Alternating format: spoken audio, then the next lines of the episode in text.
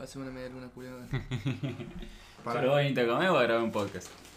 A las dos cosas. Igualmente es mi casa, así que yo Pero como- qué pedazo de goloso. bueno, descontractúrense. Empezamos en 3. Pará, pará. Para, ¿cómo?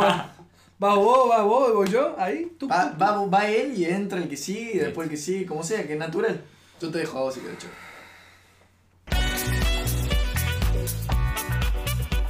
Hola a todos y sean bienvenidos al tercer capítulo de Sin Guión. Mi nombre es Franco. Yo soy Miguel. Eh, yo soy Nico. Y hoy nos toca, a diferencia del capítulo anterior, hablar nuevamente en profundidad de una película, hacer un análisis. Eh, si escucharon nuestro primer capítulo, el de 12 monos, vamos a hacer más o menos el mismo formato. Primero vamos a cortar un poquito sobre la película y después ya nos vamos a eh, centrar en el final. Así que quédense tranquilos, si no la vieron, les vamos a avisar cuando empiece la parte de los spoilers. Pero bueno, Cholo, ¿cuál es el nombre de la película? El juicio de los siete de Chicago se llama. Exactamente, acaba de ser estrenada en Netflix. Original de Netflix. eh, dirigida por Aaron Sorkin. Y nada, es una película que está muy de moda en algún punto, porque creo que a todos los que tenemos una cuenta en Netflix nos la está recomendando. sí, sí, sí. Eh, Va a ser tranquilamente top sí. 10 de Argentina para mí. sí, sí, sí. Si es que no está ya, no Sí. tengo idea. pero- Aparte, algo que quiero contar, me parece que Netflix cada vez está sacando con más y más y más calidad. Sí, sí. Y, y me parece que, que- que, bueno, que va a ser un boom en, en un, uno o dos años. Ya el año pasado con el, con el irlandés y ahora con esta película está apuntando la calidad alevosamente. Sí, y sobre todo está apostando eso a grandes figuras de Hollywood que por ahí no sé si estamos tan acostumbrados a verlos en producciones de Netflix. Pienso también lo charlamos un poco el capítulo anterior cuando hablamos de El Diablo a todas horas. También actorazos o por lo menos actores super taquilleros. Y en esta peli es de vuelta lo mismo. De por sí el director ya de por sí tiene una trayectoria bastante importante. No es Scorsese como en El Irlandés, pero, pero sí es un tipo que viene de, Eh, de hacer tele. Com- comentario que para mí no. Son actores muy buenos, pero que eh, por, por separado han tenido películas. mm, eh, papeles, perdón, medio secundia- secundarios. Puede ser... eh, Menos. Eh, ¿Cómo se llama? El, el de. Fe- eh, no, el, de Fe- el que hace de, de Stephen Hopkins. Sí, Sí, es. Andy Reimer es. No, no sé cómo Sí, sí, es él. Reimer. Eh, que también, que ya lo vimos en eh, La Sí, Teoría del Todo, como vos, del Miguel. Es la del código de los nazis. No es el- No, no, no es el mismo, lo está confundiendo con Benedict Cumberbatch. Con- Ah, tenés razón, no, Sí, no, ver, no es el mismo. Eh, Eh, está en- Hablamos de Sherlock, no, nada que ver. No, pero está también en Animales Fantásticos Claro, es de Harry Potter. y alguna otra. Ah, bueno, la. ¿Cómo se llama esta? La dama de Noruega o. No, no me sé. Sí, pero el- sí, sí, ya sé. Actorazo, actorazo Sí, sí, y, actor. La dama danesa, algo así. es. y promesa. Eh, sí. Pero también está Jo- eh, Joseph Gordon Levitt, que es uno de mis actores favoritos. Sí. Robin. Sí, es, es Robin en, en la trilogía. El de- Robin, no de Robin. Batman. Claro, el, el Robin menos Robin de todos. Ubicame en el papel de la película porque no lo tengo. Es el, el fiscal. Ah, ya. Sí, Sí, Ya, sí, tremendo. También lo vimos en Don Juan, que para mí es un peliculón. Eh, en Sin City también tiene un papel un poco más secundario, pero no, un actorazo. Tremendo, sí. Sí, sí. Sí, tiene, tiene un muy buen reparto la peli. Muy buen Sí, reparto. tal cual, tal cual. Eh, y el director, que como mencionaba recién, para mí también es clave, que, que viene más de... El guion. Exactamente. Eh, y en esta película se nota mucho eso. Creo que lo más valorable de esta película, como en todas las películas que, o en todas las series en donde está la firma de Aaron Sorkin, eh, son los diálogos, por lejos. Claro. Tiene mucho esto de discurso en algún punto. Sí. Eh, como lo- los personajes tienen, tienden a dar esas, esas grandes conversaciones o esas grandes charlas, digamos, que por ahí no es tan común en, en otras películas y que tienen mucho de ficción en algún punto. Digo, Claro. nadie habla así en la vida cotidiana, Claro. que te tiran un Sí, sí, discurso sí, de la sí, nada. Eh, además tiene eso, como conversaciones que van súper rápido. eh, Fluidas. sí, sí. Ahí te das cuenta que, que, que Aaron Sorkin viene claramente de ser un guionista exitosísimo. sí. Porque recordemos que estuvo, por ejemplo, en la red, en la red social de, con David Fincher. sí. Eh, también, o sea, hice varios paralelismos ahí y, y la forma de filmar, la forma que tienen de, de, de comunicar las cosas me, hacen acor- me hace acordar mucho esa película. ¿Cómo se nota cuando hay plata, no? En una película. sí, realmente. Se nota que hay, realmente. que hay Sí. guita que ponen, que invierten, Claro. porque la producción de Netflix últimamente es como que digamos, si, si saben, si hace- para mí deben tener todo estudiado y, y no meten un mango sin, sin previo Sí. estudio, pero eh, si saben que les va a rendir, meten toda la plata y se nota. Sa- yo creo que es saber invertir. Claro. O sea, saber invertir. Yo tengo la plata y tengo buena cantidad de plata, bueno, esta plata voy a, voy a poner un muy buen director, voy a poner un muy, un muy buen, cast. reparto y, y a su vez Sí, la eh, imagen, todo, se nota. Es en algún punto ir a los seguros. si Claro, sí, Eh, sí, sí, es un, un blockbuster como dijiste vos. Claro, tal cual, tal cual. En esta se la juegan un poco más con la temática, quizás. Sí, Eh, porque sí. eh, Es más que eso también es algo propio de Sorkin. Eh, para mí es un director que se la juega mucho con los temas sociales y que tiene un claro discurso, eh, discurso anti-establishment en algún punto. Claro. Pienso, por ejemplo, si vieron, eh, si no la vieron, se la súper recomiendo, es la serie que a mí me terminó de enamorar de este director, eh, The Newsroom, de HBO. Serie tremenda, tiene dos o tres temporadas, nomás es cortita, pero es increíble, también tiene un muy buen elenco. No me acuerdo el nombre de todos los actores ahora, pero está Olivia Moon, está Dev Patel.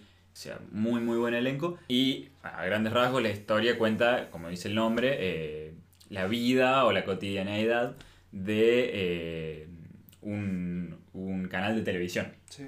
Y ahí también ves un montón esta confrontación con el gobierno constantemente. Claro, de desde el- censurar y. Claro, eh, o del gobierno de querer censurar, o de- y de los periodistas de hacer la investigación, digamos, no tiene, digamos, me parece un discurso anarquista propiamente dicho, Claro. pero sí tiene eh, un marcado discurso desde, o de- desde una percepción del gobierno como un ente muy corruptible. digamos. Claro. Que- Sí, acá yo en esta peli no vi que quieran dar un mensaje co- eh, anarquista, Claro. sino me pareció más como una especie de derechos humanos de la gente Sí. de manifestarse lo que quiere y lo que no Sí. quiere.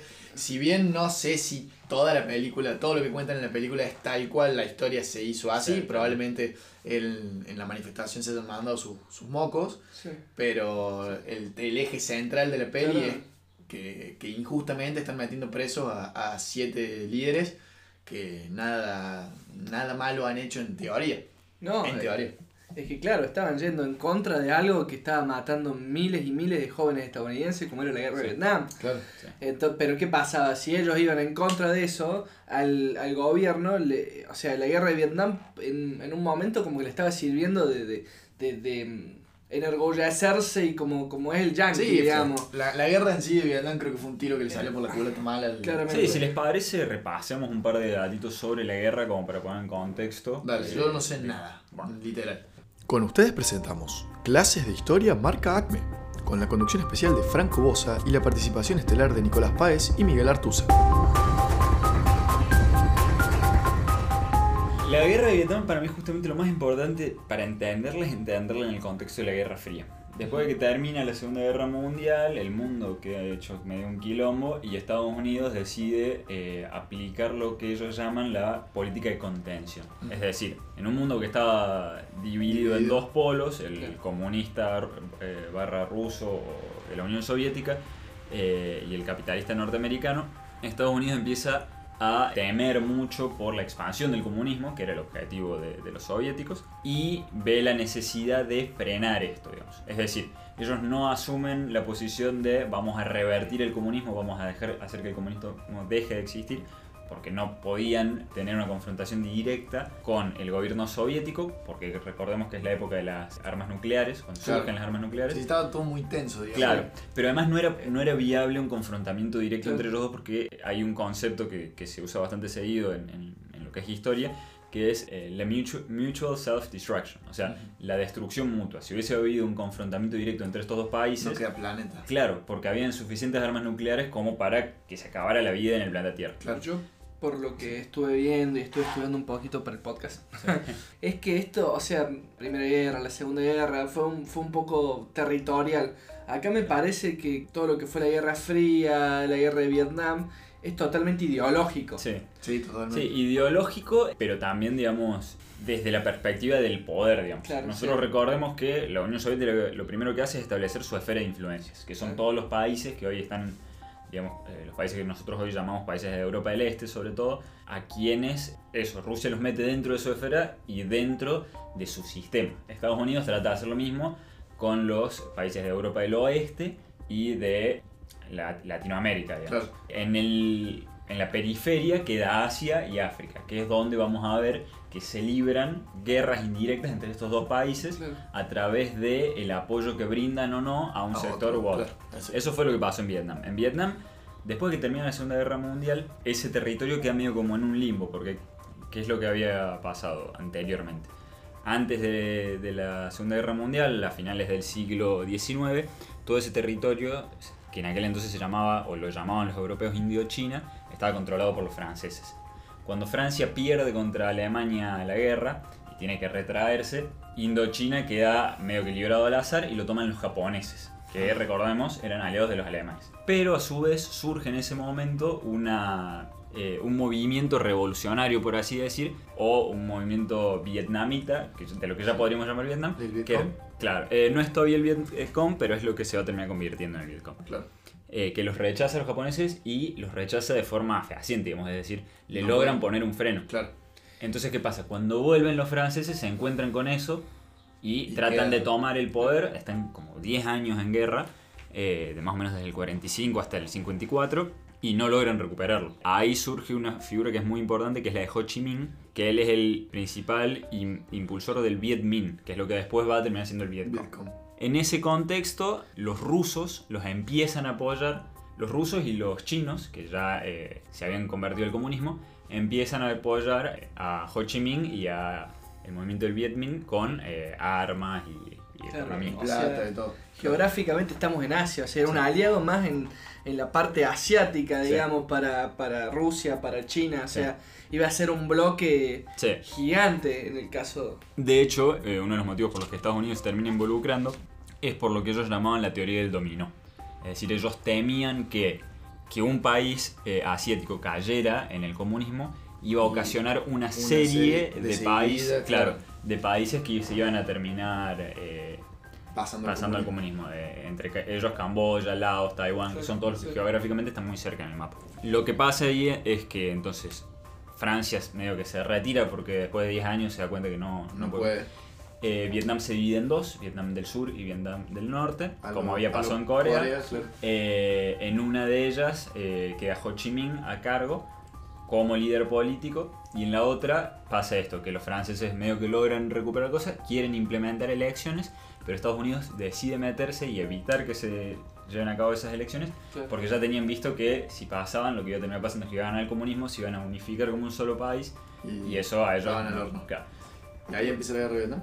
Eh, en Ahí, realidad, claro. sí, Ahí se básicamente. desarrolla. Ahí, Ah, claro. ahí se mete Estados Unidos con todo. Con todos, claro. Hay un tema más. En una convención se dice que en un, en un par de meses, en un par de días, no recuerdo bien eso, se tiene que hacer un referéndum en el cual se iba a decir si las dos Coreas se unificaban de nuevo o quedaban por separadas. ¿Las dos Coreas o Ah. las dos Vietnam? Eh, Las dos perdón, Vietnam. las dos Vietnam, disculpa. Eh, en La ese, guerra Vietnam-Corea. sí.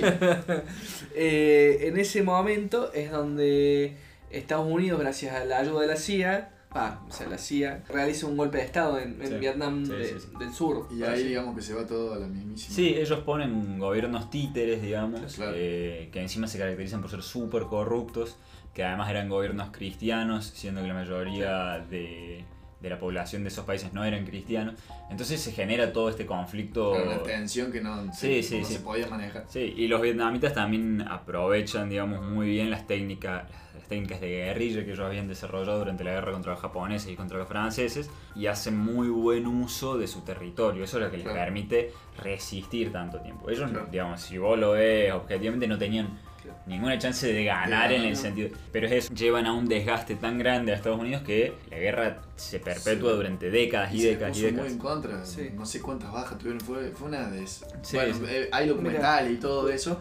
Se, se, se volvió una deshonra para. Sí, también lo otro que pasa es que, que, que eso también fue bastante decisivo, es que también como fue un conflicto tan largo, eh, los medios de comunicación, tanto norteamericanos como, eh, como europeos, mandaron muchos reporteros y salieron un montón de, de noticias y reportajes muy visuales sobre lo que estaba pasando. También recordemos que justo la época en la que eh, la tele se empieza a consolidar como, como medio de comunicación, ya Claro. los norteamericanos tenían todos unos en su casa, entonces empezaron a ver imágenes muy fuertes desde eh, la policía de Vietnam ejecutando presos hasta los monjes, eh, me salen monjes tibetanos, no son monjes No son tibetanos, tibetanos, sí, monjes budistas sería, Eso. que ah, en forma de protesta se prendían prendían fuego fuego, ellos sí, sí, mismos, todo digamos, toda esa violencia tan cruda se, Se vio ve. visualmente en las casas de los norteamericanos. Claro. Y a eso se suma que ante la desesperación eh, Estados Unidos empieza a implementar el uso de armas químicas Claro. como el agente naranja y tanta eh, que dejó Secuelas. Secuelas la muy- pan, todo Claro. Sí, sí. Eh, sí, sí, eh, yo quería terminar con esta parte histórica, por, por el desgaste, digamos, me parece que, Sí. que el yankee que tenía un sentido nacionalista muy, muy aferrado tanto en la Primera Guerra como en la Segunda Guerra, pensó que, que, bueno, que llevando a cabo y mostrando todo lo que estaban haciendo, el pueblo lo iba a apoyar, pero no. Y que acá se conecta directamente con la película. ¿Qué pasó? Al estar todo tan palpable, lo que se veía, el, como decía, el agente naranja, las Napan, la gente se empezó, em- empezó a ver un cambio cultural ahí, porque Sí. claramente no estaban a favor de una guerra que ni siquiera les correspondía a los, a los norteamericanos. O sea, era una cosa entre, entre vietnamitas del norte y vietnamitas del sur. Entonces el pueblo se empieza a manifestar de, y se empiezan a crear agrupaciones como eh, los hippies, como los pacifistas. los pacifistas. En la película también vemos eh, las uniones estu- estudiantiles de, de- de las universidades. Y todo esto es lo que lleva al principio de la película. Exactamente. Sí, eso es interesante marcarlo. La película empieza, o transcurre, digamos, sobre todo en los años 68 y 69, que es justo cuando te- empieza a terminar la guerra de. Vietnam. Eh, que también coincide con el traspaso de- presidencial de Johnson Claro. a eh, Nixon. Claro, yo quería eh, decir los presidentes más o menos que estuvieron a- que estuvieron en esto de la guerra de Vietnam. Tenemos a, bueno, Kennedy, que un poco se pensó que Kennedy iba, iba, Iba a terminar. iba a terminar con la, con la guerra de Vietnam. ¿Qué pasa? A Kennedy lo matan. Eh, asume Lyndon Johnson, que era su vicepresidente. Y también se pensó, bueno, Lyndon Johnson va, va a acabar con la guerra. Y no. Y no. No. Después, claro, bueno, después de Lyndon Johnson viene eh, Nixon. Y Nixon es finalmente quien la termina, con su ministro eh, Kissinger, que fue como que de hecho a Kissinger le dan el premio Nobel de la Paz por terminar la guerra con Vietnam. Y que también está súper eh, discutido ese premio Nobel de la Paz, quizás por algo que nos parezca un poco más eh, familiar a nosotros desde Argentina, porque dicen que en realidad él apoyó el golpe militar que le hicieron a... eh, que Pinochet le hizo a Salvador Allende en Chile, y hay toda una discusión que no nos vamos a meter ahora, pero no, No. tiene nada que ver con la película. Sí, sí, sí, sí. Pero me parece que está bueno también tirarlo como para saber que está, para ponerse un poco en, contexto de qué es lo que estaba pasando acá en esa, en esa época. Pero sí, la peli empieza, digamos, como decíamos, empieza un poco cuando está terminando ya eh, la, la guerra, que la termina Nixon por una cuestión de, de que ya no había apoyo popular para eso y tal. Totalmente impopular la guerra. Claro, sí, sí, sí. Eh. Pero también está bueno remarcar esto que vos decías, Cholo, que en, paralelo, mientras esas cosas, mientras Estados Unidos estaba haciendo esas cosas en el exterior, puertas adentro, ellos también estaban atravesando una, un choque o un cambio de paradigma cultural muy grande que se ve súper marcado en la película. Es más, te diría que es hasta casi el conflicto central. en Central, sí, sí, sí, sí, tal cual. Eh, pero bueno, como decía vos, Miguel, si, per- si, si les parece, pasemos. Vamos a estar yendo y viniendo todo Sí, el tiempo sí, con la, peli, historia. La sí. peli también hace, hace eso, va, Sí. va y viene mucho. Sí, pero repasemos mínimamente, por lo menos, cómo empieza la película. Eh, bueno, es un. O sea, te van mostrando. eh, van haciendo flashes del- de, las dif- de los diferentes referentes. De, de los diferentes referentes, sí, perdón. Parece un trabalengua. De, De los grupos. Claro, de los grupos que, que De los ocho eh, principales grupos que se- Claro. se involucraron en la manifestación eh, a los demócratas que se realizó en Chicago en 1968. Claro. De vuelta, esto del pre- volviendo a esto del presidente, diciendo esto de que íbamos a ir y volver la historia. En el 68 creo que hay Sí. elecciones. Sí. Entonces en Chicago se realiza una convención del Partido Demócrata, que recordemos uno de los dos partidos más importantes eh, de Estados Unidos, para elegir quién va a ser el candidato. En ese marco, estos ocho grupos de los cuales ya vamos a hablar deciden ir a manifestarse en contra de la guerra de Vietnam. Perdón, ocho grupos no, o sea, son ocho personas que corresponden a grupos, pero no Sí. hay ocho grupos. ¿No son ocho grupos? No, ¿Cómo que no son? no, no. Está, pero para, Porque Eh, son varios grupos. Está el movimiento hippie, está el movimiento Bueno, estudiantil. el movimiento hippie tiene dos. Sí. El movimiento estudiantil tiene tres. Ah, es verdad, sí. Eh, ahí ya son cinco. Sí. Tenés al movimiento de los pacifistas, que es el pelado. Sí. Sí. Ahí ya tenés siete. Y el octavo, que en realidad eh, se pone en discusión que por qué mierda Sí. está con ellos, Sí. el de las panteras negras. Bueno, pero va. O sea, eh, después vamos a discutir Sí. si, si tiene sea, algo que ver o no con, claro. con, con, con, la- con las manifestaciones que hubieron. Claro, eso, pero él fue y dio un discurso, digamos. Sí, Entonces, sí, sí. sí. son, repasemos rápido, las Panteras Negras, El RDS, que es el grupo estudiantil. estudiantil. el de los demócratas, Sí, Sí. Los hippies. los hippies, eh, el movimiento pacifista, y eso es- son todos. Y las Panteras las panteras No, fue el primero que Claro. Ah, son cuatro, claro, son Cuatro. grupos, pasa que son más o menos dos líderes por grupo. Esa amnesia sí se puede ver. Muy, muy bueno. Esa serie de planos, secuencia Sí, que van al palo con la que abren. Sí, sí, sí, sí. Tremendo. Porque además también, ah, bueno, ahí se nota lo que decíamos de Sorkin, que es la habilidad que el tipo tiene para eh, Meterte en explo- contexto. no, y explotar el discurso, digamos. Claro.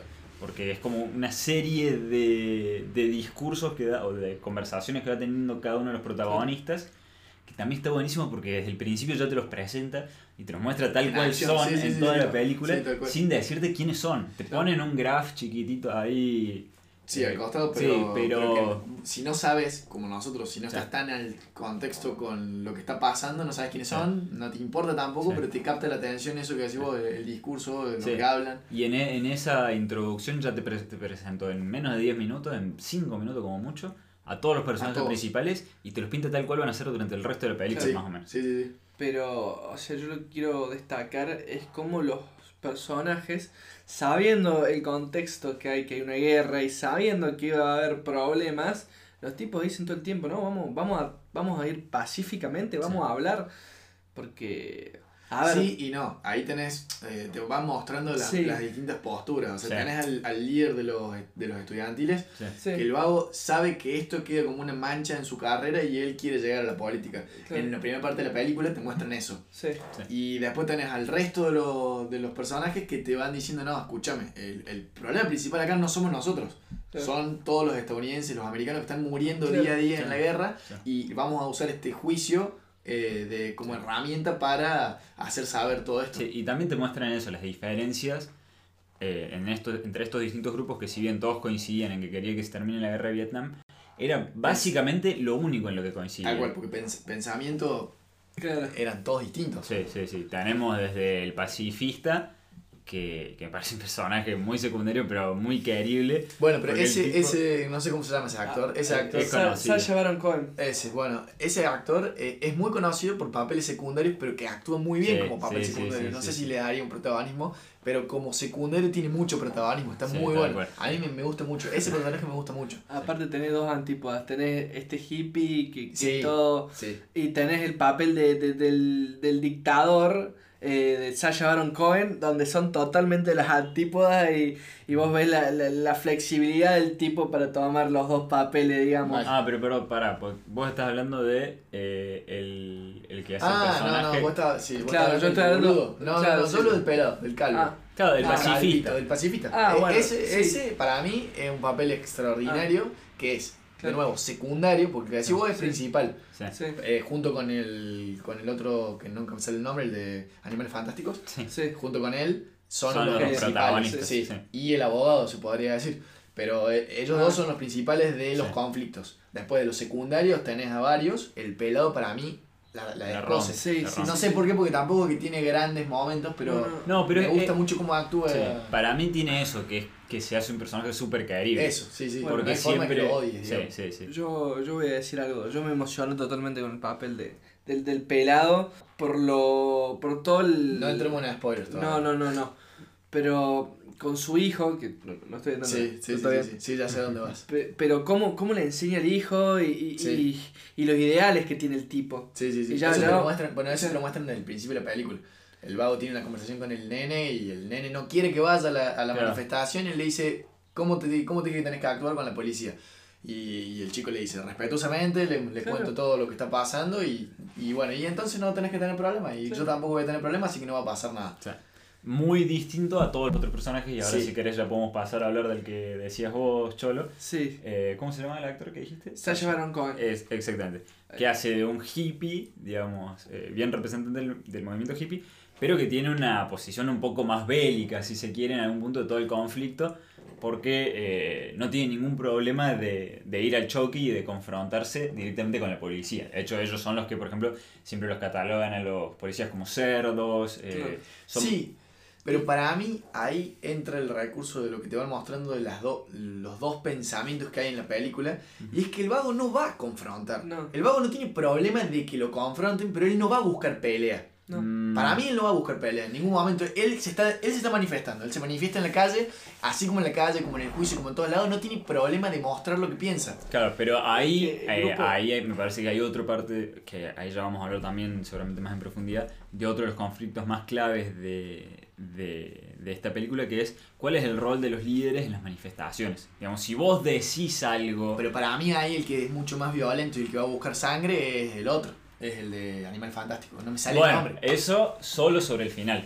Pero digamos... No, cuál- no, pero en realidad te van mostrando no. cuando, cuando, van a, cuando van a los conflictos, cuando van a todo. Él es el que hace el. Él es el que habla más en contra del establishment. Y Sí. pero, pero además él, él habla de forma policía. mucho... Sí, o sea, para mí ahí él tiene un rol mucho más, entre comillas, violento desde el discurso, porque es más eh, Pero- subversivo, si Claro, se quiere. Digamos. es que- Él quiere realmente que le, como- o, le- o incentiva a la gente a que se oponga en todo al gobierno. a que, o sea, y eso, de vuelta, para mí, en un contexto de esa masividad en donde es tan fácil que a un loquito se le salte la térmica y de hecho lo vemos en varias veces Sí.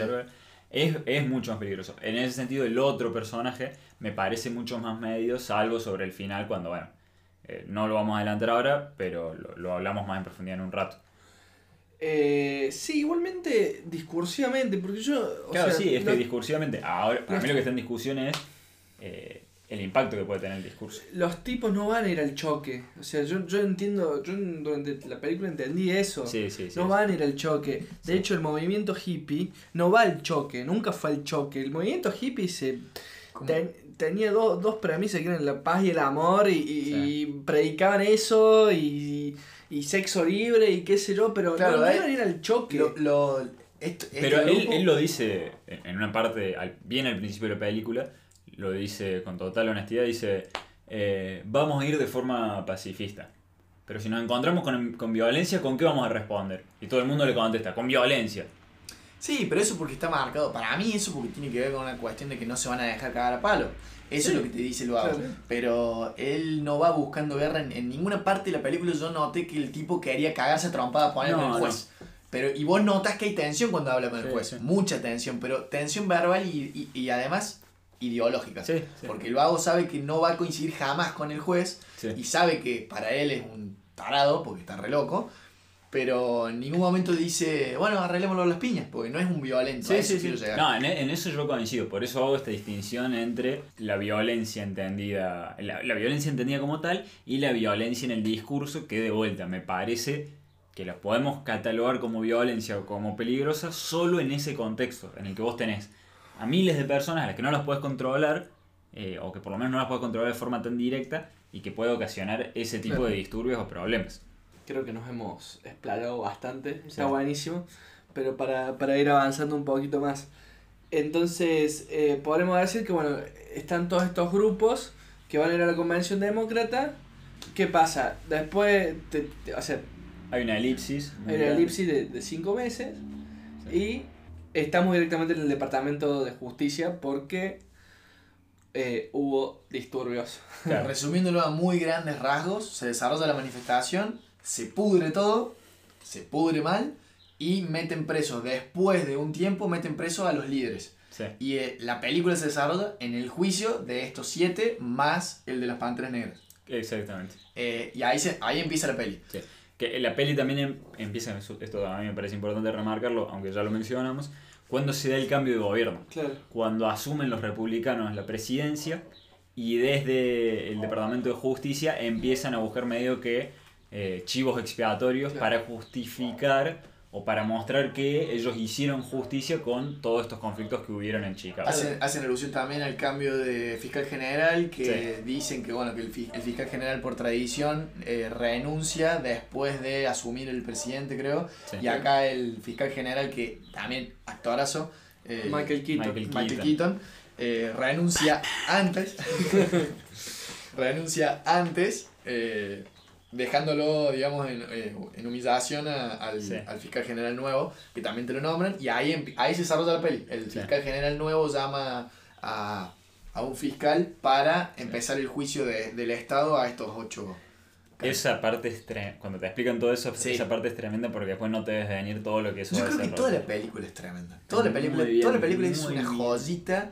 pero demasiado ilustrada igualmente vamos de nuevo creo que es un blockbuster no se sale de, de la Sí, un- armado Un, blockbuster que se anima a un par de temas más delicados. Pero ya, para mí ya han dejado de ser delicados. Ya hace bastante que se tocan estos temas y, a much- y, y lo usan porque mucha gente, eh, a mucha gente le gusta y- Sí, y, vende. De todas formas, me cuesta decir qué tan delicados o no son dentro de nuestro contexto como argentinos, digamos, porque son temáticas que nos tocan muy de lejos en algún sentido, en el sentido de que no es un discurso contra nuestro gobierno.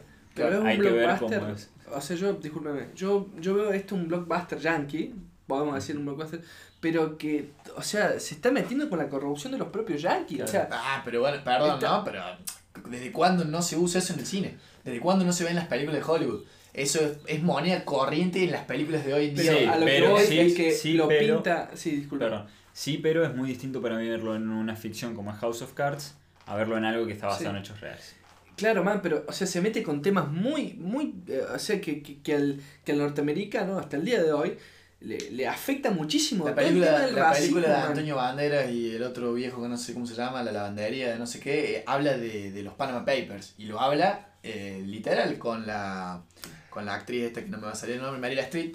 Eh, no sé si la vieron, No, peliculón tremenda, pero sin pelo en la lengua y habla de los abogados y habla de todo y sacan, sa- sin descaro, sacan a todos los que están adentro Sí, los Panama a ver, si vamos a Spotlight, también Claro. trata lo mismo. Por eso, para Eh, mí, pe- pero, pero, esto es como más, yo lo veo como más amplio, digamos, lo veo en algún punto como una crítica a todo el sistema en sí. Claro. De hecho, la figura del juez, que es el que dirige la corte en donde ellos están, eh, te muestra eso de forma, para mí, clarísima. Es como Sí. mostrarte, che, mira, todavía tenemos estos tipos con un pensamiento súper Sí, retrógrado, sí, pero que no. no. son imparciales. Sí, pero no, porque cuando termina la película te, va- te hacen una especie de comentario Sí. de Sí. cómo cerró todo. Vamos a meter un pequeño No, no, no, spoiler no. Bueno, eh, esto es historia, digamos. Eh, y dicen que ninguna.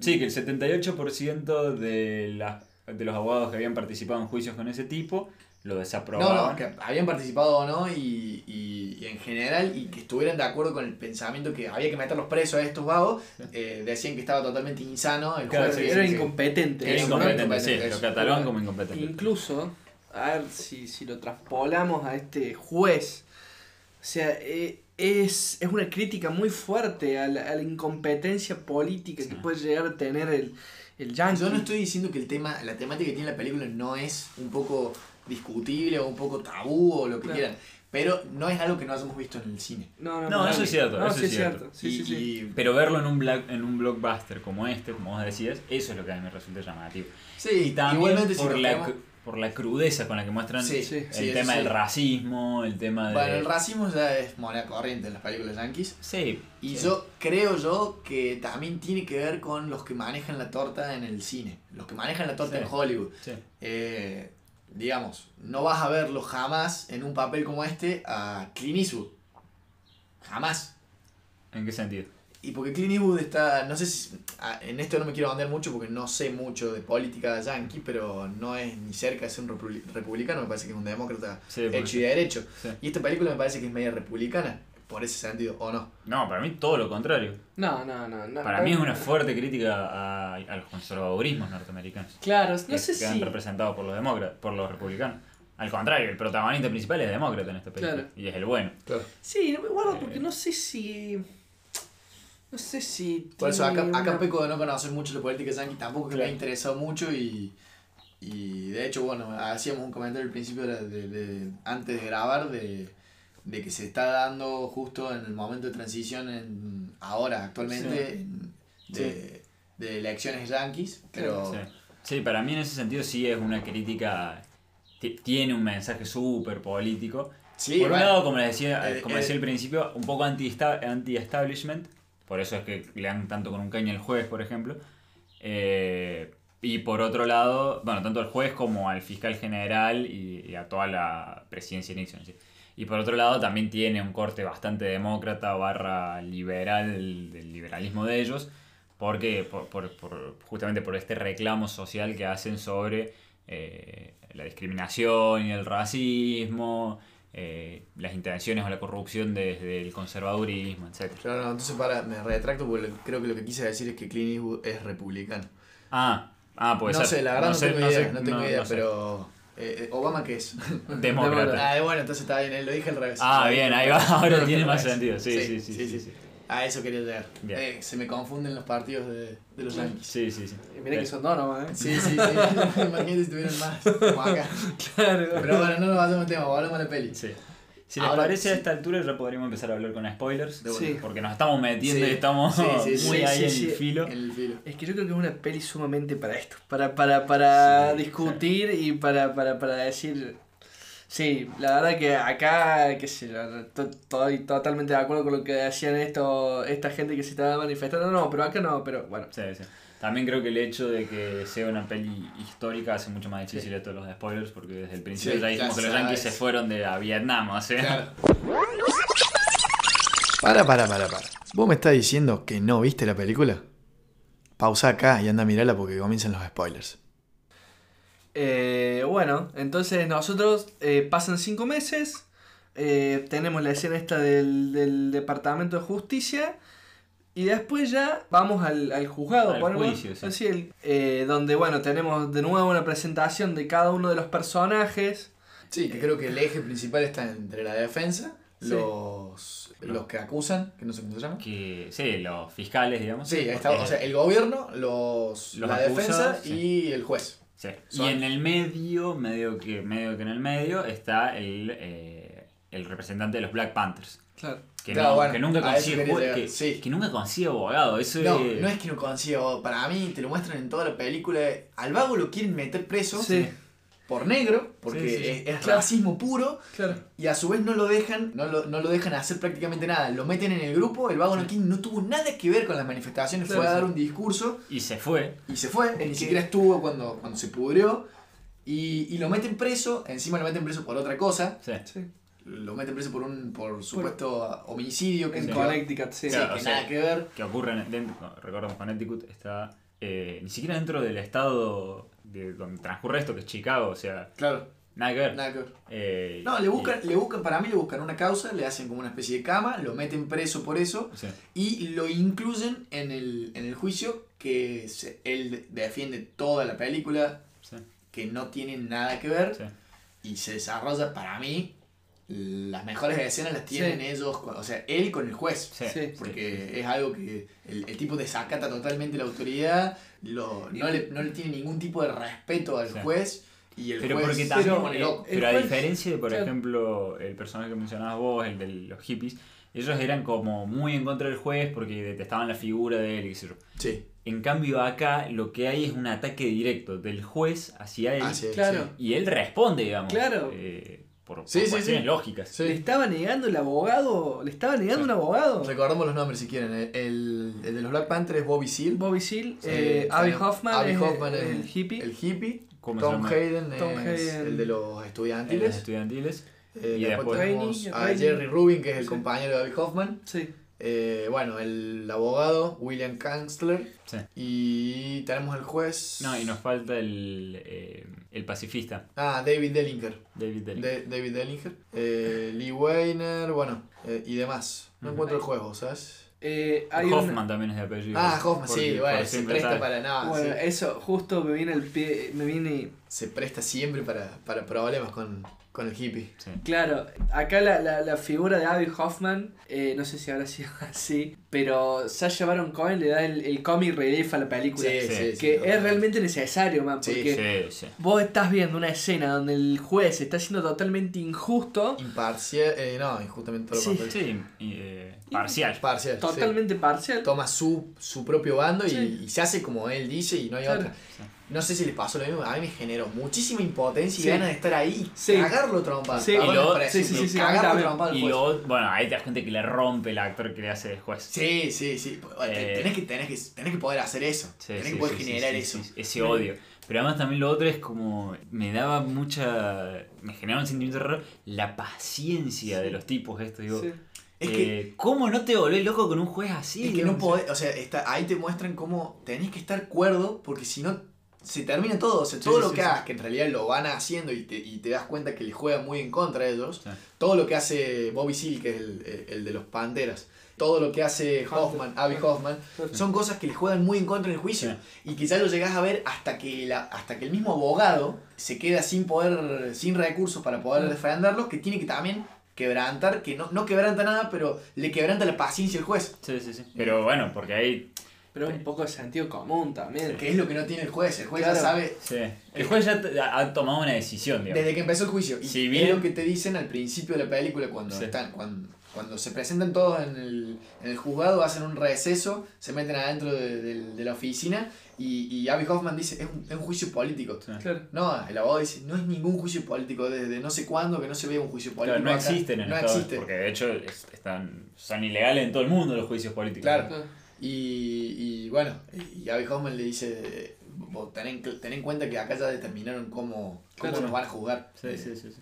Que de hecho también es una de las cosas que les dice el pacifista en un momento de mucha tensión en la que el tipo se levanta y dice, si usted ya sabe, si usted ya Claro. nos considera culpa- culpables, usted ya cree que somos culpables, ¿por qué no nos da la sentencia y listo? Claro. O sea, ¿qué nos tiene acá perdiendo el tiempo si usted ya tomó una decisión desde que empezó todo esto? eh, para mí es Esa. hermoso cómo Sí. se desarrollan todos los comen- o sea, todos los diálogos de los personajes, Sí. porque como dijimos al principio, como dijeron ustedes, son diálogos que tienen, eh, que son pasan a ser discursos, no, no Sí. hay forma, para mí no hay forma de que a vos como persona se te ocurra esos, eh, Sí. digamos, hilar esa- esas palabras Sí. y menos en ese contexto. Y menos a esa velocidad. Para mí lo que tiene Sorkin y todos los tipos que trabajan con él es la capacidad de hablar muy rápido, de forma muy clara y que te, te, te tienen ahí contra, contra la Ah, pantalla todo el tiempo por, porque es todo el tiempo como si todo el tiempo se estuviese escalando el clímax. O sea, claro. no, no tiene mesetas la No, película. no, es no, todo el tiempo. Todo el tiempo- eh, todo el tiempo esa estalla, todo el acumulación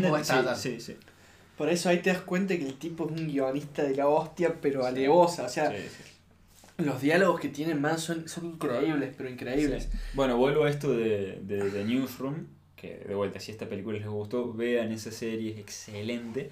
Pero que tiene, como es una serie, es una serie en la que todos los capítulos son así. Oh, Entonces te termina saturando un poco ese recurso porque es como, bueno, pará, cuánta tensión van a tener estas personas en su vida cotidiana. Pero bueno, también es por, por, por esto de que... de que A mí me hace acordar mucho a Cuestión de Honor, no sé si lo vieron, No, no con lo Tom. Cruise y Jack Nicholson. Sí. Peliculón también, de juicio. Me encantan las películas de juicio. Eh, me hace acordar mucho a. que en realidad es algo muy curioso. La escena final de, de, hombre, de Cuestión de Honor, cuando lo juzgan a Jack Nicholson, que lo llevan al estrado, ahí se desarrollan unos 15-20 minutos de puro clímax donde termina estallando eh, el militar. Acá es en toda la película. Sí, Esa sí. parte de, de- de Cuestión de Honor es en toda la película. El juicio se desarrolla siempre explotando. Sí. Siempre explota y siempre termina como diciendo, ya, maten a ese juez, no puede estar ahí. No puede Es estar ahí sí, con todo lo que bueno, dice. A mí, eh, yo mientras veo las películas, yo no puteo, o sea, no, no insulto, estoy tranquilito, No, no, concentrado. yo tampoco, A- yo la veo, acá, pero- acá, acá, acá me pasa que estaba insultando, pero fuerte, o sea, no puede Claro. ser, maestro, no puede me, ser. reía no, digo, no, no, no puede decir eso. O sea, no, no pudo haber pasado así. no- Claro. No, pueden haber. Claro. Y hay que ver, cua- bueno, de vuelta, hay Cuando que ver que una... a los jueces, a Claro. los. Sí, Ah, bueno, eso, a eso los- quería. A los al- jurados. al jurado. Eso quería decir. Que, que pudiéramos contar las irregularidades que va teniendo el juicio. El tema de este de los jurados, que es clave, eh, no sé si, si lo querés decir vos. Eh, sí, que el, apenas empieza la película, a los 25 minutos, 30, de ya saben que tienen a dos jurados que están con ellos, que están con la defensa, digamos, están a favor de ellos. Eh, el 7 y el 11 creo que son. El El 6 seis, el el 6 y seis el y el 11, once. sí. Eh, y no pasa un día que al otro día los llaman por privado y hacen llamar a- al jurado 6 y al jurado al 5 y el 11, eh, al 6 y el 11, para decir que habían recibido cartas de amenaza de los Pantera Negra en sus casas. Claro. Obviamente, todo verso, todo biribiri, para que eh, ellos estuvieran en- Claro, en- parcializado, Claro, digamos. y no- tuvieran que y renunciar. tuvieran que renunciar porque estaban teniendo conflicto de interés ahí. Sí, sí, sí. Entonces lo, lo- se lo sacan, lo sacan a los dos.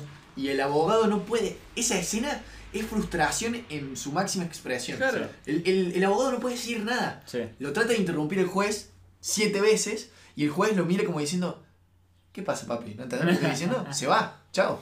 No hay otra, no hay tu tía. Pero aparte lo que le dice Kassler, que es el, el, el- El abogado. el abogado, le dice, ¿vos te pensás que los Pantera Negra te van a mandar una notita para avisarte que te vamos, que te Es que estamos no, amenazando, eso es lo que- maestro? no, no, eso es lo que él quiere decir Claro. que, el abogado, que el juez no lo deja. Claro, que después se lo dice al fiscal. Al, fi- no, Claro. al fiscal, ahí, ahí le mete una cerrada de boca tremenda porque, Sí, sí, como sí. diciendo, si me llego a enterar que ustedes tuvieron algo que ver con esto, Ahora, ahora que lo nombramos el fiscal, podemos hablar un poquito del fiscal, que también para mí es uno de mis personajes favoritos ¿Te gusta lejos. el fiscal? Me pareció un crack. para mí ahí el vago no tuvo otra opción más que No. aceptar. Es que sí, es no eso. tuvo otra opción. Y el, el tipo ya sabía, si bien no coincide con el pensamiento de, a la- de, de- de- de los grupos a los que es jugan, que te los dice, los odia desde el principio. pero, no- pero sabe que no puede. eh, que, que- que el juicio no, no, no se puede llevar a cabo porque no, no, no, no le corresponde, no, Sí, sí. pero está obligado. Pero está buenísimo ese contexto porque es como que te muestran, de vuelta, por eso digo que no es una película que tenga un discurso necesariamente anarquista. No, Eh, si No. bien algunos de los personajes sí lo tienen. Pero te muestran, el, el papel que hace Gordon Levitt cu- cumple esa función, como decirte, bueno, dentro del sistema hay gente que quiere hacer las cosas bien. claro. Indistintamente de si tiene una postura ideológica o no. Es, Sí, de hecho, pero- un personaje hasta desideologizado. Claro. Pero terminamos, ter- perdón, sí. pero terminamos en el mismo, el mismo círculo de siempre de que a nadie le sirve de nada que el fiscal de turno que va a llevar el caso sea moralmente correcto porque no le dicen a o sea, él no decide qué hacer. Claro. Le terminan diciendo, bajando la caña de arriba y acá se hace así, papi. Y si no lo querés, te vas. Incluso vamos, vamos a, otro tema, también en esto de las irregularidades del juicio, que bueno, que él decide, va, no, no sé si él decide, pero él, él lo habla al juez, que es cuando le, le- le- lo agarran, Bobby Seale interrumpe el juicio, A todo esto lo interrumpe solo para pedir un abogado, porque Claro. él no estaba siendo representado. no, no estaba siendo representado, él quería representarse, No, se lo daña. lo que- o sea, sí, no tenía además de su eso, abogado. Lo que él claro. exige es que se lo separe del grupo Sí, y que se lo sí. juzgue por separado porque él no tenía nada que ver con la manifestación. Sí. En todas las in- interrupciones que él hace, que cada interrupción es un desacato,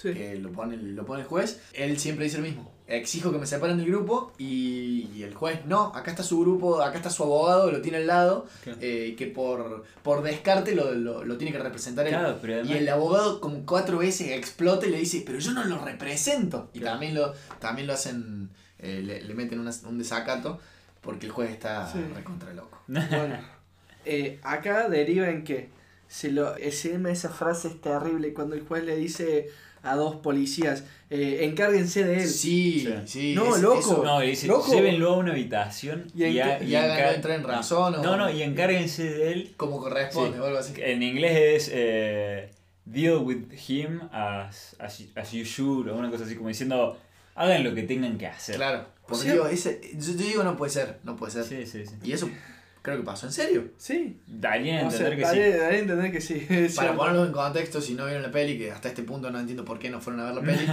eh, lo agarran, se lo llevan a una, a una habitación, Sí. lo muelen a palos, Ah. le ponen una, Una mordaza. Sí, una mordaza con cinta y lo atan, lo esposan y se lo llevan de nuevo al juzgado así. Y así tiene el juicio, se, se Claro. desarrollan 10 Y minutos más. y el juez le dice... Tengo tu palabra de que no vas a volver a interrumpir. Y el tipo le dice que no. No. Y no lo sacan. Pero ¿quién, ¿quién es el que interviene ahí? Y ahí es... Ahí Bueno, Gordon pero Tendrían que haber intervenido desde que inició el, pe- desde Sí, que inició el sí. juicio. A, a lo que voy yo es que el vago sí Es muy, claro. muy bonito, muy moralmente Sí. correcto, pero no te sirve de nada porque al tipo lo cagaron a palos, lo molieron a palos, lo- le cerraron la boca y, y Sí. lo amordazaron. Tenés que llegar al extremo para, Claro, que- para darte cuenta que está todo mal. Sí, no, desde el principio de la película te muestran que está todo mal. Claro. A eso quería llegar. Sí. Pero sí, el que, el que inter- interfiere para que no sea así es la Claro. defensa, es el fiscal. El fiscal. Que lo, lo tienen que juzgar de manera separada y tienen que No. anular el juicio. No, no, eh, Sí, que le tiene que dar el indulto. Sí, no sé sin duda. la lo que él dice es que el gobierno de los Estados Unidos decide no juzgarlo a él por los mismos crímenes que Claro, cometieron sí. los otros siete. Sí, sí, Y ahí lo separan. Y lo peor es que el juez no, no quería dar el brazo a torcer. No. O sea, Ahí No, le no. dice. Le dice, ¿usted me está diciendo que el gobierno no quiere juzgar a Oisil junto con los otros siete? Exactamente. Y, y a esa escena, Sí. esa escena es sublime. Sí. Cuando se acercan todos los abogados Sí. que, Sí. que, que, ¿cómo le Porque además te lo pinta el, el personaje, el juez tal cual es, que dice, he vivido una vida y una vida muy larga y en todos estos años na- eh, el, el abogado defensor es el primero en llamarme racista. Racista. Y ahí el... Y el, otro, el ayudante le dice eh, que, Que quede- sí. que queden las actas que yo fui el segundo. Claro. Esa, esa escena es hermosa. Sí. Pero, pero es, es- o sea, todo, todo, to- toda la sala, la, la gente se empieza a levantar. Vos empezás a ver flashes así, man, y decís, no, loco, se tiene que caer ya esto. Cuando- maestro". Porque además, bueno, de vuelta eso, eh, volviendo a lo, a lo del guion y el discurso. Es una película que nos tiene acostumbrados a que todo el tiempo está alguien hablando y todo el tiempo está alguien hablando rápido. Y en ese momento te Se intercalan. Silencio. silencio en la sala con el sonido de lo que le están haciendo al tipo en la otra habitación. No, cosa. no, ese- terrible. sí, eso te, te- a mí me dio escalofrío. Es, Sí. es buenísimo. Sí. Y da pie para decir esto que se desarrolla en esa parte. eh, el compañero de, de Tom Hayden Hidden Sí. le, le escribe en un papel y le dice cuando se vaya el juez, no te pares. Sí. Y lo pasa, se lo pasa a todos, Sí. eh, porque de nuevo en- estamos en un, momen- en un momento crítico, eh, se muestra, se tiene que mostrar respeto a las autoridades Sí. y una manera de mostrar respeto es levantarse cada vez que ingresa y se va el juez de la, de- del juzgado, eh, del juicio. Y en este caso esto era como una manera de mostrar rebeldía. Claro, sobre todo por todo lo que acababa de pasar. ¿eh? Claro, era una forma de decir no estamos a favor de lo que está diciendo el juez. Y el único Gil que se para es el que, el que hace todo lo correcto en toda la película Sí. hasta el final. Tom Hayden. Que es, Es Tom que, Hill. es Tom que Hill. vos, vos, vos dijiste recién, eh, Tom Hayden tiene una intención política, o sea, quiere ser Quiere ser político. Porque- Entonces, pero ¿por además qué de- no se quiere manchar un poco? No, ya, no. pero además de vuelta, vuelvo a esto del establishment, anti-establishment.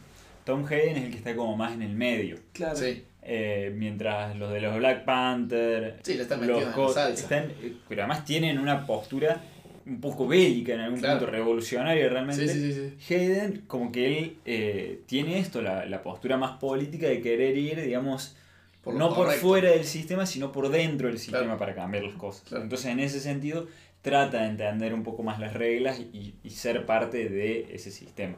Tal cual. Lo cual nos da pie, si quieren, ya para que hablemos del final. Hermoso. Aunque nos, podré- nos estaríamos saltando la parte Sí, de... yo, yo, Esa parte. Sí. sí. Bueno, toda, toda, toda, toda la Sí. película. es- De nuevo, no sé qué hacen acá si todavía no vieron la película. Sí, vayan. paren el podcast y vayan a verla porque. Sí. si no me voy a meter por atrás de su micrófono y les voy a decir, vayan a verla. yo, eh, como otro eje temático para hablar, que nos quedan un par de irregularidades más en el juicio que seguramente le vamos a hablar. Sí, creo que por ahí el, eh, hablar de las irregularidades es, eh, es mucho, porque Sí. el juicio es irregular. Sí, O sea, sí. el Totalmente, juicio es una irregularidad por totalmente, sí. totalmente, Entonces, sí, sí, sí. eh, Es Sí, el juicio o quizás solo el rol del juez. también. Porque pienso, ese mismo juicio con un juez eh, imparcial no hubiese dado lugar para tanta... Para tanta cháchara. Sí. Sí. Co- Como, se, di- como dijeron, como, como lo dijo el pacifista, el juicio ya estaba re, o sea, ya estaba terminado antes de empezar. Ya se sabía que iba a pasar. o sea, O sea, no- no- nunca, nunca hubo una posibilidad de decir, no, no, ellos son inocentes. No, no, no, se sabía que iban a ser culpables. De y hecho- que lo iban a llevar a un punto donde los tipos iban a terminar contestando, eso es lo que querían. Eso es lo que eso es lo que se quiso desde la manifestación. Pero la presión, eh, la presión Eso- cultural que, que había eh, Sí. los limitaba mucho a no poder decir desde el día uno del juicio, ya sabemos cómo vamos a jugarlo y lo jugamos culpable el día uno. Claro. Porque recordemos que estaban en, todo, en, en cada una de las sesiones, estaban los manifestantes en la puerta del establecimiento, nunca me acuerdo cómo se llama, de la corte, gritando, el mundo los observa, el mundo Claro. los observa. O sea, es como diciendo, no se manden otra cagada como la de la guerra de Vietnam, porque ya los vimos, sabemos lo que están haciendo y esto va a quedar registrado. Sí. De hecho, queda registrado. mi gran curiosidad ahora es ir y ver qué de todo lo que te muestra la película es real y qué es Claro. ficción. Sí, y bueno, a ver, como toda película de esta índole, para mí tiene un poco de, de salsita picante. Sí, de si no, no- épica. sí, porque si no, no podés, no podés hacer una peli. No, no creo que todo el juicio haya sido tal cual te lo muestran así, ahí, pero sí, gran parte y, y gran contenido de la peli es, es verídico. Si quieren ya para ir cerrando, pasemos a hablar entonces del final. Sí, eh, a mí me Oh, gustaría sí. que, que habláramos de lo que fue la manifestación muy rápido. Ah, dale. Porque, bueno, está muy por- relacionado. Claro, porque, porque es clave eh, y me parece que, bueno, justamente Sí. está, está- Justamente creo que uno de los, de los principales, hablando propiamente del juicio en sí, una de las principales cuestiones que ellos tenían en contra son las declaraciones que se filtran de Hayden en uno de los discursos. Sí, Ahí eh, la forma en la que resuelve, a mi entender, resuelve muy bien la película para ilustrar o para mostrarte eso es de la, siguiente manera.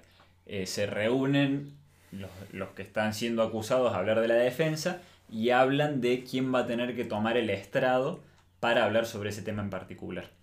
Hayden, como es el protagonista de lo que van a hablar, quiere ser él, porque además también es un poco medio que el líder de todo el grupo, eh, y el abogado no quiere que se haga cargo Hayden porque dice que no va a poder manejar, con la, no va a poder manejar la operación.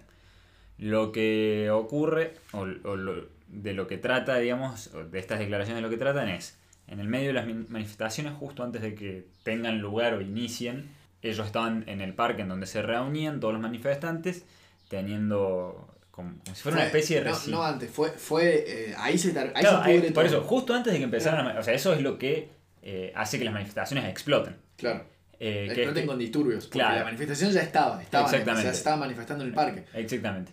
Eh, lo, que, lo que torna todo más violento es que están, ellos están reunidos en la manifestación y en un momento llega la llegan dos policías, solo dos policías, no de forma masiva, y quieren bajar a un chico, que encima era un adolescente, que se había subido a un poste de luz. Eh, lo bajan y lo empiezan a golpear. Se lo llevan preso, todo. Claro, o sea, cu- cuando un abuso de poder Exactamente. tremendo. Y cuando está pasando eso, interviene o trata de intervenir eh, el mejor amigo de Hayden, que es, digamos, uno de los que está en el juicio. Eh, exactamente, Rainey.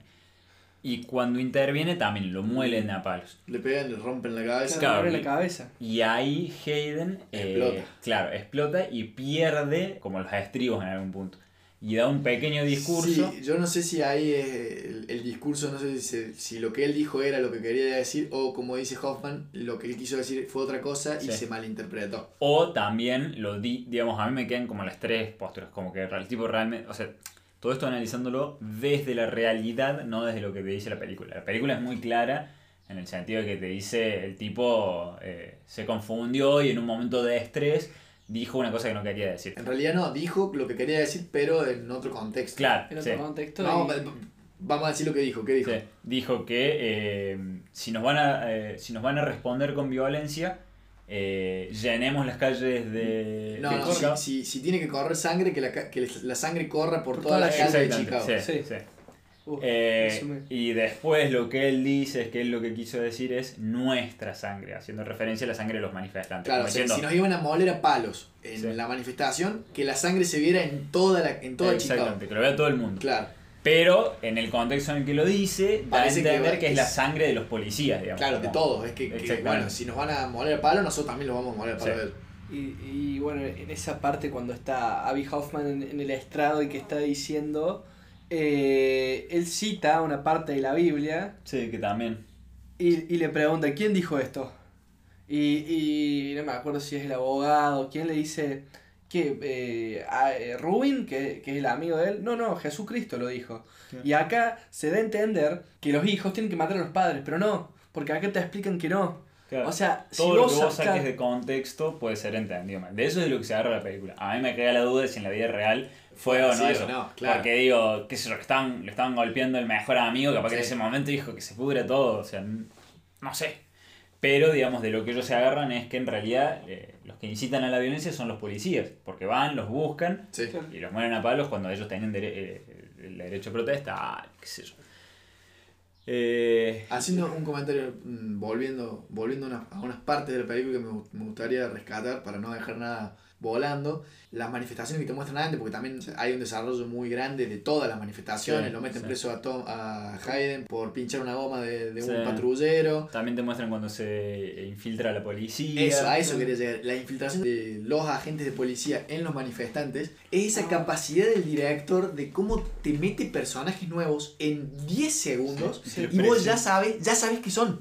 Sí. O sea, ya sabes que son, porque, por ejemplo, eh, la, la introducción de eh, alguno de los agentes dobles es, primero, te los muestran como amigos de, de Hayden y, y su compañero, Sí. y contrapolarmente al mismo tiempo, o sea, dos segundos de- después, la segunda escena es en el juicio con vesti- vestido de uniforme, o sea, Sí. con- de uniforme Sí, de policía. está muy bien hecho eso. Sí, Eso está perfecto. Muy bien. No dice nada el vago. Se presenta como teniente, no sé, no me acuerdo los nombres, pero teniente nombre, bla, bla, bla. Y vos ya sabes, ah, este es, es un agente doble. Claro. Y, y vos decís, boludo, eso lo hizo, lo hizo con más o menos 10 personajes, te lo hizo en un minuto, y vos ya sabías todo del personaje. Claro. Sí. Está bien, tampoco es que son personajes clave para la, para la trama. No, pero, pero, pero- es eso, la capacidad de presentártelos de forma muy rápida. Bueno, Y ahí, clara, porque te queda muy sí. claro todo. ahí es, ot- es otro punto en el que yo digo, esto ya estaba armado de antes. O sea, los locos, no sé si sabían quiénes eran los que iban a manifestar. Aunque conociendo a los yankees, seguro con todo lo- el servicio de inteligencia que tienen. Sí, estaba todo, todo, sí, todo también, sí, pero y Man, también lo otro que hay que entender es que era una época claro. muy convul- convulsionada en Estados Unidos. O sea, habían quilombos todo el tiempo. Y una parte en la que, te- en la que para mí eh, no es, por eso te digo que no es revolucionario Hoffman en el sentido de la violencia, es cuando le dicen, eh, cuando se junta con el que les tiene que dar el permiso para manifestar, manifestar en el parque, Sí. El, el tipo que representa, digamos, al alcalde, le dice a la defensa y al jurado que Hoffman le había ofrecido pagar 100 mil dólares y que con eso arreglaban todo. Y ahí se malinterpreta según Hoffman que lo que él había dicho era una broma, eh, pero bueno, el, al jurado eso lo toma como en serio, o sea, lo, lo hacen quedar muy mal a Hoffman.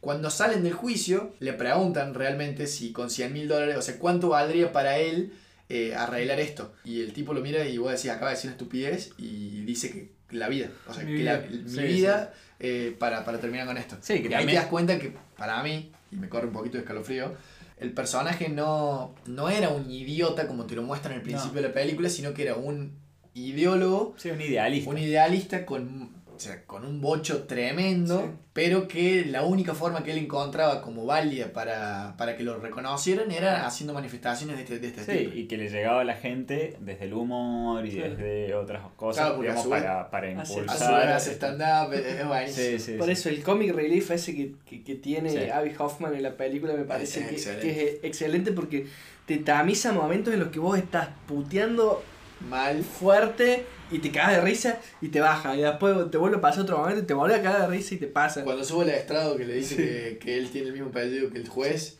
pero porque el abuelo de él era un judío ortodoxo Claro. que venía perseguido por los alemanes y al, eh, al que estaba de turno en el registro se le ocurrió ponerle Hoffman de apellido, pero es lo único que compartimos con usted porque ni siquiera pensamos igual. Claro, Y se sí, lo dice en la cara sin pelo Sí, en la lengua y nada. Y el juez se queda como diciendo, pero ¿vos sos loco? Pero bueno, volviendo al final, eh, Y- o- ocurre este claro. di- discurso en el que Hayden menciona eso, que lo de la sangre que ya estuvimos eh, conversando, y ahí se inician los disturbios. La gente en el medio de la noche decide llegar al, Sí. al centro. Sí. No, no, no, no. eh, cuando termines esto, Ah, quiero, quiero que hablemos del tema de Michael Keaton, que me parece que es un personaje Ah, sí. increíble. Bueno, la gente llega a manifestarse, tratan de salir del parque, se encuentran con la policía y con la milicia en todos lados, ya directamente con el ejército o con los gendarmes, no sé bien qué Sí, sí, el ejército era. Sí. Eh, pero justo el grupo que sigue a Hayden logra entrar eh, al, al centro de Chicago, a pesar de que las calles estaban cortadas, por un puente, Un puente que, no, que no tenía seguridad. Vigilancia, sí. Eh, y ahí llegan, también en una imagen que está muy buena, a un bar que es justo donde se reúnen todos los candidatos eh, demócratas o todos los miembros del Partido Demócrata más A importantes festejar. a festejar, a tener conversaciones. Es un bar, digamos, no es. Que no sé si es a propósito, no, para mí es una coincidencia que lleguen ahí. No te queda claro tampoco y también me, me- me- me da esa impresión de que es como una coincidencia. Pero te contraponen todo. Sí, y ahí justo los encuentra la policía y los rodea. Pero no solamente eso, también hacen alusión a cuando se sacan los, los nombres para que... Sí. O sea, la, la misma policía está enfrente de- de- del grupo y se empiezan a sacar los... el- el- las Sí. chapitas identificatorias de cada uno, como para decir, no van a saber quién los molió a palos. Se Eh, acaba de correr sangre. acaba a correr sangre y va a correr sangre en serio. Sí. Y ahí se desarrolla, la, digamos, la parte donde lo meten preso. Rompen Sí. el cristal del bar. Sí, Que también está muy bueno el paralelismo que hacen ahí con un discurso de, de Abby Hoffman en, en paralelo en el que te, te hacen como esta comparación entre los años 50 y los años 60. Sí, Como el, el establishment eh, entendido como esto, como algo más viejo, en donde el mundo sigue igual, un montón de personas que quieren ignorar toda la revolución o el cambio Lo cultural que, está habiendo. Y afuera la Y gente afuera. que está en la calle... eh, los 60. Claro, poniéndole Sí, sí, el sí. cuerpo a eh, esto, un cambio que ellos eh, esperan. Y que todo lo divide un vidrio. Un vidrio, nomás. sí. Está algo tan fino como un Sí, vidrio. y que se reviente el vidrio porque es Qué hermosa metáfora. Sí, sí, sí, sí. Qué hermosa La película metáfora. es Sí. excelente. ¿Posible candidato al Oscar, Cholo? Eh, sí, yo lo que les decía ayer, que, que es una pena que podamos decir, bueno, esta película es buena porque va, seguro va a estar nominada a los Oscars. Y, y para mí la película es buena porque, porque es buena, porque Eh, tiene eh, todo sí, sí, sí. condimento para ser buena y para ser, no sé, una de la- para mí hacía mucho, pero mucho que no había una película tan buena, tan, que yo diga, la, o sea, qué buena que es. Sí, a mí lo que me pasó fue eso, me encantó poder volver a encontrarme con este director, con, con Aaron Sorkin, porque hacía mucho que no veía nada de él. Se dieron la mano, se saludaron. Le dije, felicitaciones amigos, Está muy Amigo. bueno. alta peli. Alta peli, amigo. No, eh, pero fuera de joda, me, me, volvió me, me- me encantó volver a encontrarme con, con esta forma de escribir y de dialogar y tal. Porque la serie esta que les comentaba, la de Newsroom, es una de mis series favoritas y hace- la vi hace 5 años. Eh, y si ustedes van y después ven esa serie van a encontrar muchas similitudes con otro contexto histórico, Sí, pero, pero van a encontrar muchas similitudes. Eh, y, y nada, me parece es, es Sublime. sublime. ¿Alguna, ¿Alguna escena favorita de alguno? A mí me encanta cuando el pacifista eh, dice, ¿por qué no nos, por qué no nos mandan presos? Esa, esa escena me, me parece excelente. Es que sí. Creo que resume sí. muy bien eh, el sentimiento de injusticia. Que termina desembocando en la violencia que él, Claro. que él mismo eh, repudia. Porque Es él- que sobre, sobre todo eso, como que te muestran a lo largo de toda la película, este personaje que es súper secundario, te muestran que es el más pacífico, el más calmado y el más, digamos, racional en un punto. Porque en todos los otros pequeños clímax que la película tiene y cuando las otras cosas escalan, incluso cuando Abby, cuando eh, Hayden pierde los estribos, que también es uno de los más calmaditos en algún punto, este personaje es el único que siempre les dice a todos, no, che, no, No. no nos vayamos a la mierda, seamos pacíficos, no caigamos en la de ellos.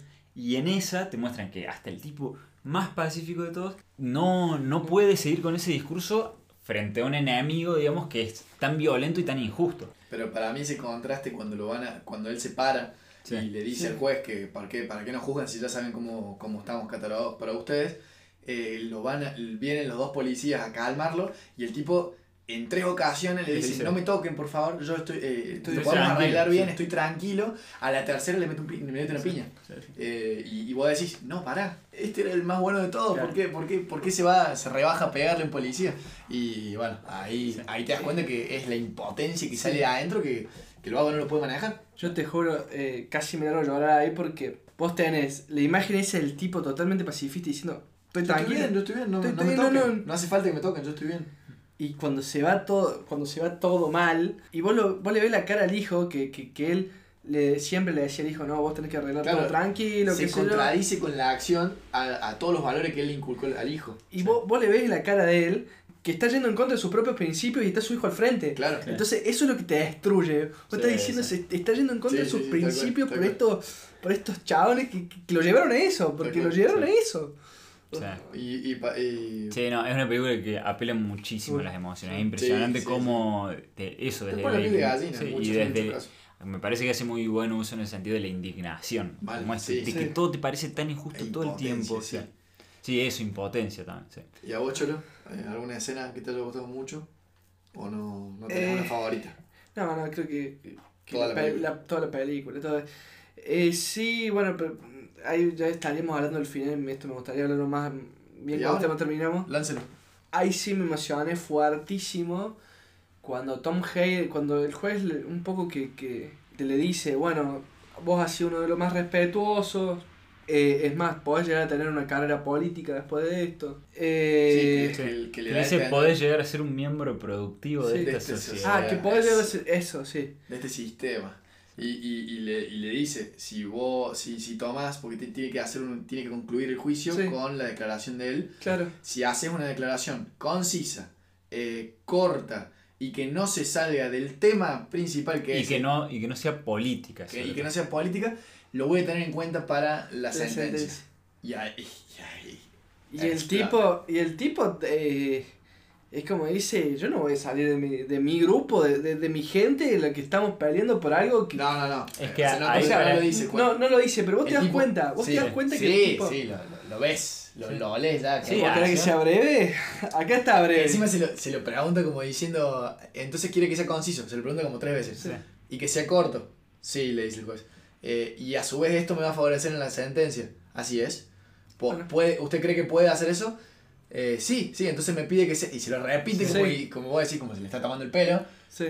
¿Y qué pasa? Bueno, acá va mi, mi discurso breve. Empieza a leer cada uno de los, de los nombres de las personas fallecidas en la guerra. Desde que inició el juicio De- hasta ese claro. día. Que eran más de 5.000 personas. Casi 6.000 creo, casi, o casi 5.000. Y no solamente los nombres, la edad también. El, Sí. la edad, el nombre, la edad y el cargo, de, Sí. el cargo militar. Pero la edad, para mí, sí, yo coincido con Cholo, la edad es un, es, es- un Claro. tema clave ahí. Mandaban pibes, o sea, mandaban pibes, Fue como, 18. mira, me corre, me corre escalofrío Sí, por la es- espalda, fue como las Malvinas. Claro. Es y que creo sí. que por eso también no, no, nos representa, no nos representa un carajo, pero eh, nos sentimos por ahí y esa capacidad que tienen los yankees de- en el cine de, de hacerte sentir parte, cuando nosotros ni siquiera vivimos en ese país, ni siquiera tuvimos ese contexto, pero te dan ganas de, de pararte y aplaudirlo al tipo. Yo te juro que me emocioné porque era, era alevoso cómo todos se empiezan a levantar y empiezan aplaudir y ahí, y ahí te das aplaudir. cuenta que se hizo no justicia pero que, Sí, que al final no les importó nada lo que Claro. dijera el juez y se hizo lo que se tenía que hacer Sí, Era tal cual. para eso Tal cual. obviamente el juez le, le- le- lo- le- le da cargos de desacato, le da Sí, cargos de desacato. desacato a todo el mundo. orden orden orden y martillazo sobre la mesa pero no puede hacer nada Sí. Y ahí es donde, o sea, un poco que, que, que- que queda evidenciado que era que era injusto. No, Sí. no, no la escucha nadie. no Sí, tal cual. no no no ¿Vos, Miguel, alguna escena favorita para cerrar? Eh, no, no, el final, el final para mí me encantó y, y la, la escena que más me gustó fue la en cuando lo, lo amordazan a Seale, que el abogado, como dijo el Cholo, eh, le, le, le, le dice al juez que estaba siendo racista, se lo sugiere, le sugiere que está siendo racista y el juez le dice que, que es la, la primera vez en tantos años de carrera que un abogado le dice, es el primer abogado que le dice que él es racista en su juicio No, no solo el primero, la primera persona. persona. Y que el, otro, el ayudante del abogado le dice que quede, que quede constatado en las actas que yo soy el segundo. Esa parte para mí es excelente. Pero volviendo a esto, no- sé si lo alcanzamos a mencionar, pero esto del contexto en el que sale la película, digamos, hablando del contexto actual y la, la vigencia que tiene la temática del racismo en Estados Unidos todavía, esa frase me hizo mucho acordar porque yo justo esta película la vi después del eh, último debate presidencial que tuvieron Joe Biden Y y Trump. Trump. Y en ese debate, no sé si ustedes lo vieron, pero No. Trump menciona, Trump tuvo una frase que, que se le hicieron pagar en todos los medios de comunicación que dijo, hago una aclaración para que se entienda la frase, la que dirigía el debate era una periodista norteamericana que es afroamericana eh, y mujer. Y el chabón este dijo, eh, Trump dijo, eh, yo he sido el presidente que más ha favorecido a las minorías y soy la persona menos racista en esta habitación. No alcanzo a ver bien el público, quién es el público, porque las luces están muy oscuras, pero yo soy el tipo menos racista en esta habitación. Entonces va a decir, bueno, es imposible no hacer ese paralelismo con lo que está pasando Claro, en esta película. Pero bueno, eh, se nos ha hecho largo, pero me parece una película que daba para esto y da para mucho, Da para más. mucho más, No sí. hablamos de Keaton, que cumple un papel clave en la película, pero bueno, lo dejaremos para, para otra un ocasión. pequeñito bocadito, pero co- cortito y al pie. Ay, ay. Cortito y Para, al pie. yo- si yo puedo decir una, tiremos una frase de, de Keaton en esta película, es Batman de vuelta en esta Sí, película. Sí, sí, es, Que es el es como súper canchero, eh, Tiene una, escena, tiene una escena de 5 minutos y una segunda escena en el juicio de también 5 minutos, pero son hermosos. Sí, sí. Tira un poquito de magia ahí, tira un par de firuletes y se va allá arriba. sí, sí. sí, sí, Tal sí. cual, tal cual. Eh, Esa, esa escena, perdón, que me la había olvidado, también es, es excelente. Pero- Le sacan al jurado. Le sacan al jurado, no Sí. puede. el- el- lo que diga el ex fiscal general no queda registrado en el juicio. Sí, sí, sí. Eso es, es- Bueno, no, no. sí. De nuevo, ¿qué hacen acá si no fueron a ver la película? Claro, tal todavía? cual. a esta altura ya se Ya, comieron sí. todos los spoilers, Sí, ni sí, la sí, vean. Ni la vean, pero-. Pero bueno, eh, antes de irnos, eh, gracias eh, a ustedes dos por, por sumarse una vez más y a todos los que nos están escuchando. Gracias por el apoyo, porque hay Todo. mucha gente de atrás que por ahí no se ve, hasta las 3.000 personas que nos están escuchando días. No, a, to- a todos los que, a todos los que nos oyen, gracias. Sí. Eh, y recordarles que eh, nos pueden seguir en nuestras redes sociales, donde vamos a estar haciendo posteos sobre las películas que vamos a ir hablando. Instagram, arroba sin guion pod. Exactamente. Si quieren comentarnos ahí o acercarnos qué películas creen que deberíamos ver o comentar en los próximos capítulos, también más que bienvenido. Eh, Eh, nuestro Gmail es sin-hotmail.com eh, arroba gmail.com uy qué mal que está arroba gmail.com Y nada, nos pueden encontrar como Sin Guión en Spotify, en Apple Podcast, Google Podcast y básicamente cualquier otro reproductor de podcast. Mi nombre es Franco. El mío Miguel. y yo soy Nico Y esto fue Sin Guión. Did you tell your crowd to stay calm, or did you say? Yes, absolutely. If blood is going to flow, let it flow all over the city. The gas is going to be used, let it come down all over Chicago. We're going to the convention. Get on the street.